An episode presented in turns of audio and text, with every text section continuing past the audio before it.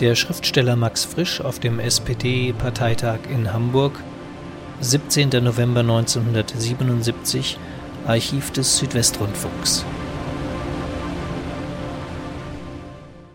Ja, verlassen wir jetzt vielleicht einmal dieses Thema, Herr Uhlemann. Innerhalb der Energiedebatte bzw. zwischendurch hat ja der Schweizer Schriftsteller Max Frisch in Hamburg das Wort ergriffen und in einer Gastrede zum Zustand der Sozialdemokratischen Partei Deutschlands Stellung genommen. Vielleicht fassen Sie Frischs wesentliche Punkte einmal zusammen. Ja, man könnte die Rede überschreiben etwa mit die Herausforderung durch den Terrorismus und die Art, wie man ihr begegnet. Es schiene so frisch, dass die Zukunft im Augenblick der Angst gehöre und nicht der Hoffnung auf mehr Demokratie. Die Hoffnung auf mehr Demokratie, sie gelte zurzeit als Verharmlosung des Terrorismus. Angst sei heute des Bürgers erste Pflicht. Wie können die Sozialdemokraten dem entgegenwirken, wenn man das Verhalten der Regierung während der Terroranschläge der letzten Wochen billige, das Hartbleiben, das Zähne zeigen und eher frisch tue dies, dann müsse sich diese Regierung aber auch die Frage nach der ethischen Legitimation ihres Handelns stellen. Was ist die ethische Legitimation dafür, notfalls ein Menschenleben oder gar 80 Menschenleben opfern zu dürfen? Diese Legitimation hat eine Gesellschaft nur, wenn sie auch in keinem anderen und in gar keinem Fall auf Erpressung eingeht, auch nicht auf die stille Erpressung durch Besitz der Produktionsmittel.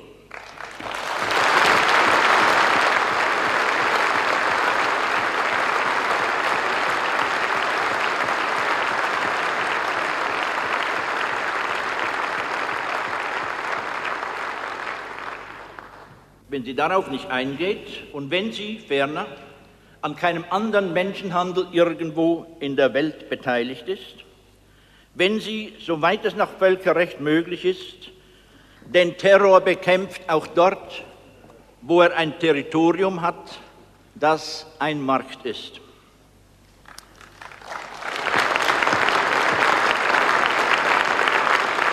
Oder kurz gesagt, wenn unser Staat ein Menschenrechtsstaat geworden ist, Frisch sagt also, Härte ja, aber die ethische Legitimation für Härte kann nur heißen Verwirklichung des Versprechens nach mehr Demokratie. Und zu den Ursachen des Terrorismus. Es sei ja auffällig, so Max Frisch, dass alle Terroristen der jungen Generation angehörten. Einer Generation, die im Wesentlichen mit den gleichen moralischen Ansprüchen erzogen wurde wie wir alle. Was solche Menschen, ihrem Ursprung nach Moralisten also, ihrerseits zu Gewalttätern hat werden lassen, diese Frage ist unerwünscht, da sie zwar nicht zu einer Rechtfertigung von Morden führen kann, wohl aber zur Frage, wie unschuldig ist unsere Gesellschaft an der Wiederkunft des Terrorismus.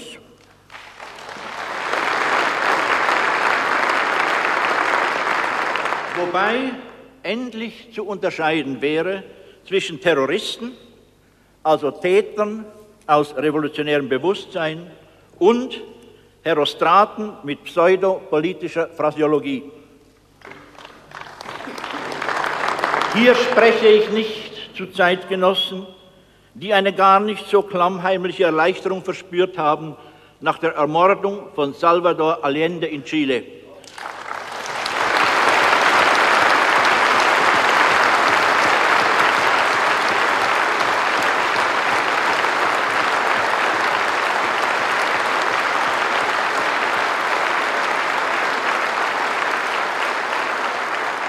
Sondern ich rede zu uns.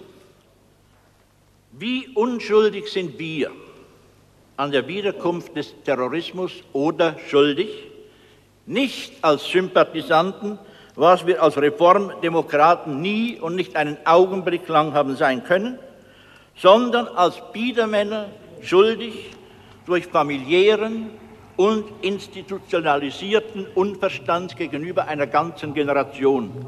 Und Max Frisch fragt sich und er fragt die Sozialdemokraten, wie viel Raum wurde dieser Generation eigentlich eingeräumt, um ihre eigenen Vorstellungen vorzutragen, um ihre eigene Zukunft mitzugestalten? Wurde von dieser Jugend vielleicht in erster Linie Unterwerfung verlangt, Unterwerfung, die schließlich zur Resignation führte? Resignation aber sei mit mehr Polizei und schärferen Strafgesetzen gewiss nicht zu beseitigen. Was fehle, das sei eine, Zitat, Politik als Entwurf eines Zusammenlebens der Menschen, das Menschwerdung fördert. Politik, die Lebenswerte stiftet. Zitat Ende. Und in diesem Zusammenhang stelle sich natürlich auch die Frage nach der Rolle der Intellektuellen in einer demokratischen Gesellschaft. Die Intellektuellen, die wieder mal dran sind, wie Frisch sagt, die Rolle der Intellektuellen in der Gesellschaft und in einer Partei, die Bestandteil dieser Gesellschaft ist. Was würde aus einer politischen Partei, die den möglichen Beitrag der Intellektuellen, nämlich Innovation durch Kritik, in ihre pragmatische Arbeit einzubauen, nicht willens ist oder nicht fähig, weil sie, erblindet am Status quo, schon zu weit von der akuten Wahrheit und also von der Zukunft entfernt ist.